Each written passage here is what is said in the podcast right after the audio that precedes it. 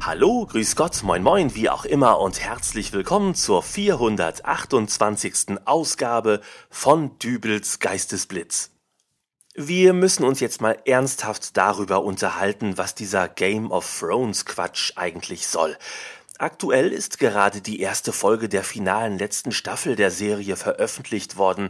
Fünf weitere Folgen werden im Wochentakt folgen und ich sage es gleich mal zu Anfang, ich werde hier nicht spoilern. Ehrenwort.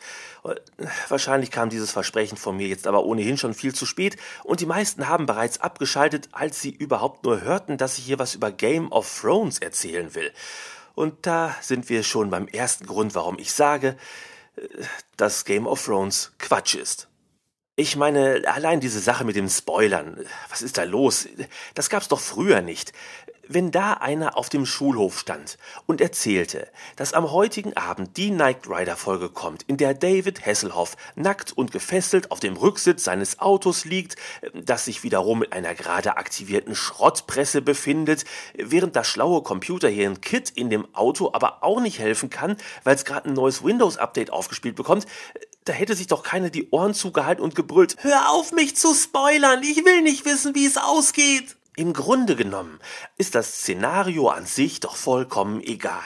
Ich meine, egal, ob David Hasselhoff in der Folge noch den weißen Hai, Freddy Krüger oder einen klingonischen Schlachtkreuzer zu bekämpfen hätte. Am Ende würde The Hoff gewinnen, aber nicht etwa, weil David Hasselhoff so ein geiler Typ ist, sondern weil der zur nächsten Folge wieder fit sein muss, um den nächsten Bösewicht was auf die Glocke zu hauen. Und so lief das früher mit allen Fernsehserien beim A-Team, da gab's immer eine große Bastelszene mit irgendeiner militärischen Trommelmusik, in der irgendwelche Metallplatten an ein Fortbewegungsmittel geschweißt wurden, was dazu führte, dass aus einem VW Käfer ein Spähpanzer wurde oder ein Tretboot sich in einen Flugzeugträger verwandelte.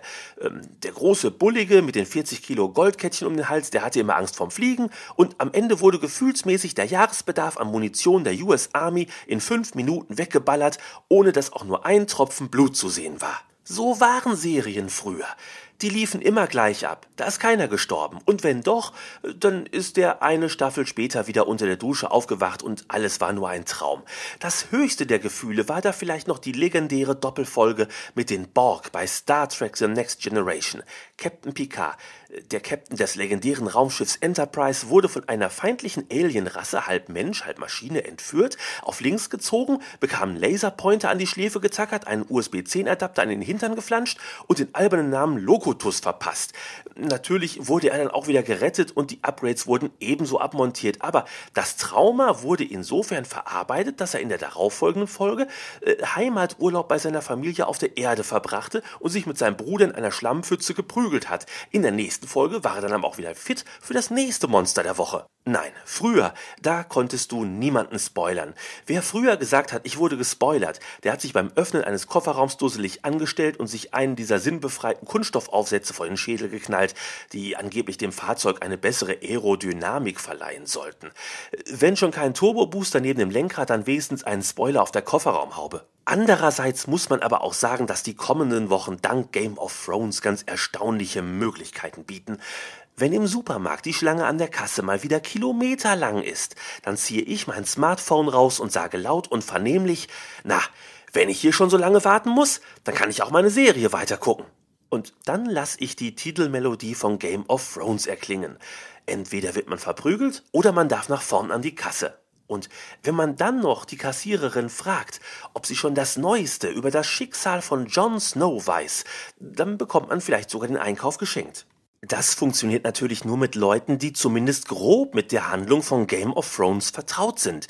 Ich sage grob, weil man für das komplette Verständnis, also äh, allein die Familienbeziehungen Wer noch nie was von Game of Thrones gehört hat und wissen will, ob er geistig überhaupt in der Lage wäre, das zu verstehen, der guckt mal nach, ob er noch irgendwo eine Bibel herumliegen hat. Und der schlägt dann auf Neues Testament, Matthäus Kapitel 1. Dort steht geschrieben, dies ist das Buch der Geschichte Jesu Christi, des Sohnes Davids, des Sohnes Abrahams. Abraham zeugte Isaac, Isaac zeugte Jakob, Jakob zeugte Juda und seine Brüder, Juda zeugte Perez und Serach mit der Tamar, Perez zeugte Hezron, Hezron zeugte Ram, Rama Lama Ding Dong, Ding Dong, die Hex ist tot, ein Mops kam in die Küche und stahl den Koch einem Ei. Was soll denn das alles? Sowas steht in der Bibel? Daraus ist eine Weltreligion entstanden?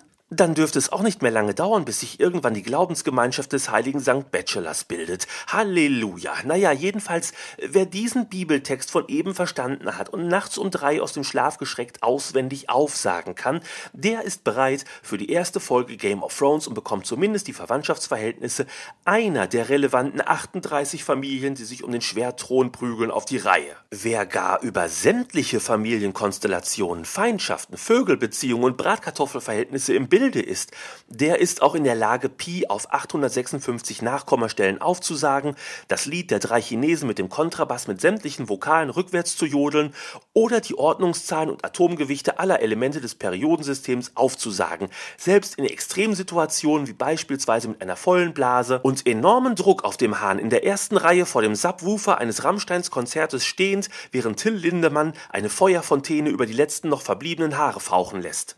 Wobei, wer das alles kann, dessen Hirnkapazität müsste mehr oder weniger so gut wie erschöpft sein und sollte vielleicht doch Abstand von Game of Thrones nehmen. Ansonsten steht man nämlich im Supermarkt und hat mangels Gehirnspeicher nicht mehr den blassesten Dunst, dass man ja eigentlich hier ist, um Toilettenpapier zu kaufen.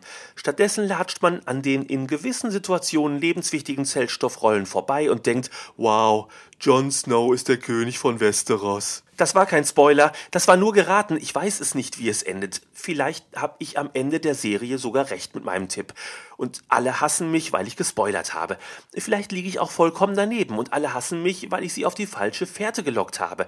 Wenn das Internet für eines gut ist, dann für die Auslebung von Shitstorms und deswegen schaue ich mir jetzt eine alte Folge Flipper an und zittere mit, ob der kluge Delfin es wohl diesmal schaffen wird, die skrupellosen Handlangerer der geheimnisvollen Thunfischverschwörung dingfest zu machen. Spannung ist garantiert. Wer jetzt übrigens gerne äh, einen weiteren Podcast hören möchte, der sich mit dem Thema Serien befasst, dem lege ich das neue Projekt meines guten Freundes Martin ans Herz. Er und sein Kumpel Frank haben den Podcast Alles serienmäßig gestartet. Die Pilotfolge ist bereits online und zum Ostersonntag wird die erste reguläre Folge ins Osternest gelegt. Ich bin selber gespannt, was die beiden da auf die Beine gestellt haben und werde auf jeden Fall mal reinhören. Könnt ihr ja auch mal machen. Alle Infos dazu findet ihr auf meiner Seite www.dübelsgeistesblitz.de. Und damit sage ich Bye bye. Wir hören uns wieder in der nächsten Ausgabe von Dübels Geistesblitz. Bis dahin alles Gute, euer Dübel und Tschüss.